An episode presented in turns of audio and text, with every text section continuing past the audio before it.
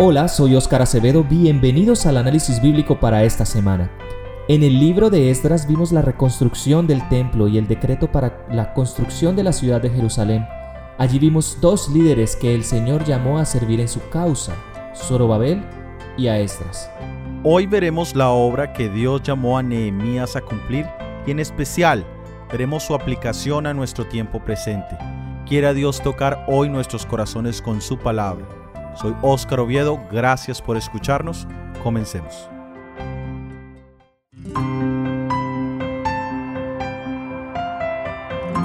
Ya habíamos mencionado que los libros de Esdras y Nehemías están unidos en un solo libro en la literatura judía. Ahora vamos a entrar a analizar la vida de Nehemías. Leamos en Nehemías capítulo 1 versículos 1 al 4.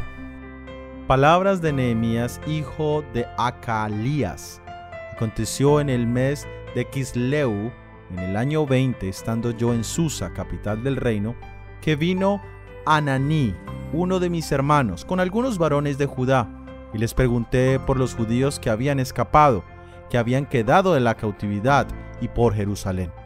Y me dijeron, el remanente, los que quedaron de la cautividad, allí en la provincia, están en gran mal y afrenta, y el muro de Jerusalén derribado y sus puertas quemadas a fuego. Cuando oí estas palabras, me senté y lloré, e hice duelo por algunos días y ayuné y oré delante del Dios de los cielos. Aquí encontramos a Nehemías por primera vez en la corte persa. No se menciona a qué tribu pertenecía, lo que sí es claro es que llevaba la obra de Dios en su corazón y le preocupaba el estado de los judíos y Jerusalén. Y las noticias no eran buenas. De hecho, las condiciones en Israel eran deplorables. En el libro de Esdras vimos tres decretos muy especiales. El primero, por Ciro, en el año 536 a.C. para la reconstrucción del templo. El segundo, por Darío, en el año 519 a.C. para proteger al pueblo de los enemigos que estaban obstaculizando el trabajo en el templo de Dios el tercero por Artajerjes en el año 457 a.C. para la reconstrucción de la ciudad. Ahora vemos el surgimiento de este gran hombre por amor y piedad. Dios le usó para la obra especial, a pesar de que no era ni profeta ni sacerdote, su compromiso y fidelidad no dependían de su posición. Y todo esto comenzó con oración y ayuno. Su actitud nos recuerda a Daniel en el capítulo 9 del mismo libro de Daniel, donde queriendo entender el futuro del pueblo de Dios, decide entrar en un estudio del libro de Jeremías capítulo 25, junto con oración, súplica y confesión. ¿Cómo ves tú la obra de Dios ahora mismo? ¿Sientes lo mismo que sintió Daniel y Nehemías?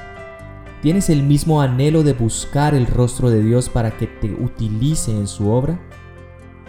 Al analizar los tres decretos o proclamaciones del libro de Apocalipsis capítulo 14, vimos que existía un paralelismo muy interesante.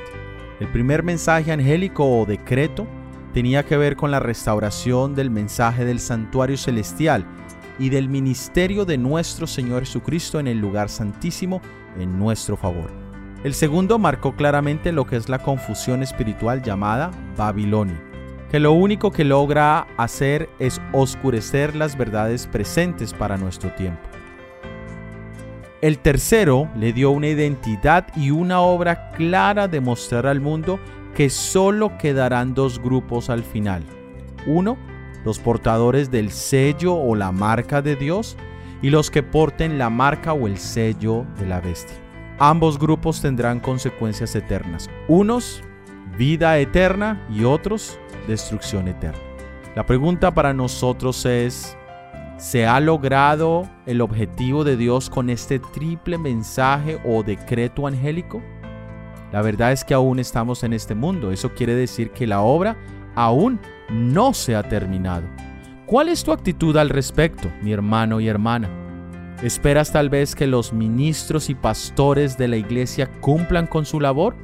¿O como Nehemías sientes tú la responsabilidad de tomar cartas en el asunto? Quiera Dios tocar nuestros corazones como lo hizo con Daniel y con Nehemías. Dios contestó la oración que Nehemías hizo a Dios. Leamos en Nehemías capítulo 2 versículo 9.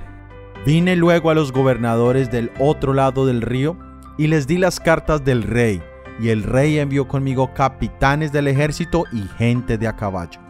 Vemos cómo el rey respondió a las palabras sabias de Nehemías y ahora lo envía con una comisión. El rey Artajerjes hizo un cuarto decreto y lo mandó con Nehemías a los gobernadores del otro lado del río para que él pudiera continuar la obra que estaba estancada. Hay elementos importantes en la obra de Nehemías una vez que llegó a Jerusalén. Tenemos la disposición a trabajar, no solo a dirigir. Esa acción inmediata, sin retraso alguno. También una exhortación o una motivación hacia el pueblo. No entró en negativismo ni reproches que solo hubiesen demorado más la obra y dañado la moral de sus conciudadanos. ¿Y qué sería de una bella preparación y planeación sin una buena ejecución? Nehemías terminó la obra en 52 días, de acuerdo al libro de Nehemías capítulo 6 versículo 15. La construcción se había demorado 13 años hasta el momento. Nosotros podemos sacar lecciones para nuestro tiempo también. Debemos hacer un estudio cuidadoso de la obra que queremos hacer.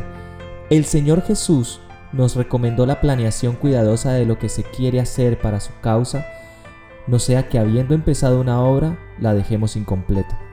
Es bueno mirar con nuestros propios ojos las necesidades de la obra y no confiarnos en reportes de terceras fuentes, y mucho menos buscar llamar la atención de otros. Es mucho mejor hacer la obra de manera silenciosa. ¿Qué piensas que hace falta para que la obra de Dios pueda ser terminada? ¿Has puesto tú mismo la mano en el arado? ¿Qué planes tienes ahora mismo para apresurar la venida del Señor Jesús? En el libro de Apocalipsis, en el capítulo 18, el versículo 1, leemos. Después de esto vi a otro ángel descender del cielo con gran poder, y la tierra fue alumbrada con su gloria. Y clamó con voz potente, diciendo, Ha caído, ha caído la gran Babilonia, y se ha hecho habitación de demonios y guarida de todo espíritu inmundo, y albergue de toda ave inmunda y aborrecible. Porque todas las naciones han bebido del vino del furor de su fornicación, y los reyes de la tierra han fornicado con ella, y los mercaderes de la tierra se han enriquecido de la potencia de sus deleites. Y oí otra voz del cielo que decía, Salid de ella, pueblo mío, para que no seáis partícipes de sus pecados, ni recibáis parte de sus plagas, porque sus pecados han llegado hasta el cielo y Dios se ha acordado de sus maldades. Aquí encontramos otro mensaje angélico, o el fuerte pregón del tercer ángel, como se le conoce podríamos considerarlo como un cuarto ángel que viene a apoyar los mensajes de los otros tres ángeles que ya habían sido predicados. Su mensaje es muy similar al de Apocalipsis 14, pero tiene elementos muy particulares.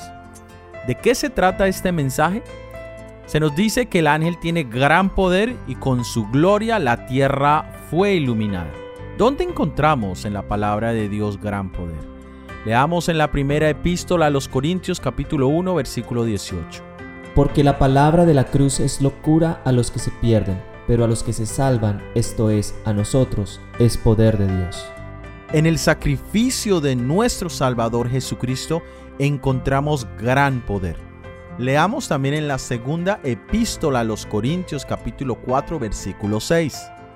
Porque Dios, que mandó que de las tinieblas resplandeciese la luz, es el que resplandeció en nuestros corazones para iluminación del conocimiento de la gloria de Dios en la faz de Jesucristo. La manifestación de la gloria de Dios se ha reflejado en Cristo Jesús nuestro Salvador. En otras palabras, el poder y la gloria que este ángel manifiesta han sido reveladas en la cruz de nuestro Salvador Jesucristo. Pero ¿será que esto contradice el triple mensaje angélico de Apocalipsis 14? No, de ninguna manera. Quisiese leer del libro Consejos para Maestros, página 517. Dice, a medida que nos acerquemos a la venida de Cristo, más obra misionera debemos hacer. El mensaje del poder renovador de la gracia de Dios será proclamado a todo país y clima hasta que la verdad circunde el mundo. Entre los que serán sellados habrá quienes vendrán de toda nación, tribu, lengua y pueblo. De todo país se reunirán hombres y mujeres que estarán delante del trono de Dios y del Cordero exclamando, la salvación pertenece a nuestro Dios que está sentado en el trono y al Cordero. Apocalipsis 7:10. Pero antes que esta obra sea realizada, debemos experimentar aquí en nuestro propio país la obra del Espíritu Santo en nuestros corazones. El mensaje de este ángel de Apocalipsis 18 es el derramamiento de la lluvia tardía del Espíritu Santo.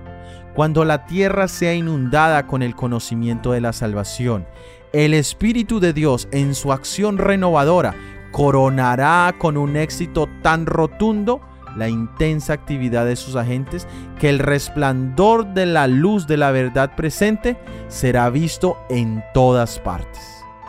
Los mensajes angélicos de Apocalipsis 14 tuvieron su momento cuando empezaron a ser predicados. ¿Cuándo se empezó a predicar este mensaje? En 1888 durante el Congreso de Minneapolis. ¿Cuál era la temática de este Congreso? Cristo nuestra justicia. Quisiera leer del libro Mensajes Selectos, tomo 1, página 426. El tiempo de prueba está precisamente delante de nosotros, pues el fuerte pregón del tercer ángel ya ha comenzado en la revelación de la justicia de Cristo, el Redentor que perdona los pecados. Este es el comienzo de la luz del ángel cuya gloria llena toda la tierra. Podríamos pensar, la justicia de Cristo es un tema ya conocido, es un tema para los principiantes en la fe, para los que ya llevamos años en la fe, necesitamos temas más proféticos, de doctrina profunda y de investigación bíblica. Mis hermanos, nuestra fe adventista es profunda, con mucho conocimiento y profundidad bíblica, pero todo eso aún nos tiene aquí en esta tierra. La obra no se ha terminado y esto es un hecho. ¿Qué nos falta? ¿Qué necesitamos para poder terminar la obra de Dios? ¿Cómo podríamos prepararnos para los eventos finales de la historia de este mundo?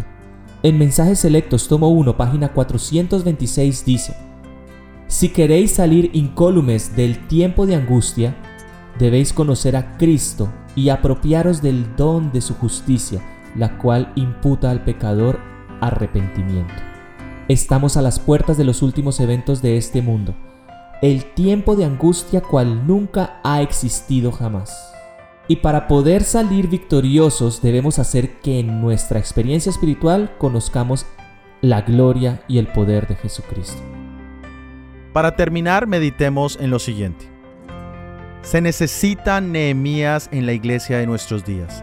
No solamente hombres que puedan predicar y orar, sino hombres cuyas oraciones y sermones estén imbuidos de un propósito firme y vehemente. El plan de acción seguido por este patriota hebreo en el cumplimiento de sus propósitos debiera ser adoptado por los ministros y dirigentes. El éxito que acompañó los esfuerzos de Nehemías muestra lo que puede lograr la oración y la fe y la acción sabia y energética. La fe viva promoverá la acción energética. El espíritu que manifieste el director de iglesia será en gran parte reflejado por el pueblo. Si los directores que profesan creer las solemnes e importantes verdades que han de probar al mundo en este tiempo no manifiestan ardiente celo en preparar un pueblo para estar en pie en el día de Dios, no podemos esperar sino que la iglesia sea descuidada, indolente y amante de los placeres. Gracias por haber escuchado nuestro episodio del análisis bíblico para esta semana. Si ha sido de bendición y quieres ayudarnos a la proclamación de este mensaje, por favor compártelo. Déjanos tus comentarios y dale me gusta o pulgar arriba. De esta manera, este material podrá llegar a más personas. La próxima semana veremos la segunda parte de la vida y obra de Nehemías. Todo ha sido producido por el Ministerio 147. Que Dios te bendiga. Amén. Amén.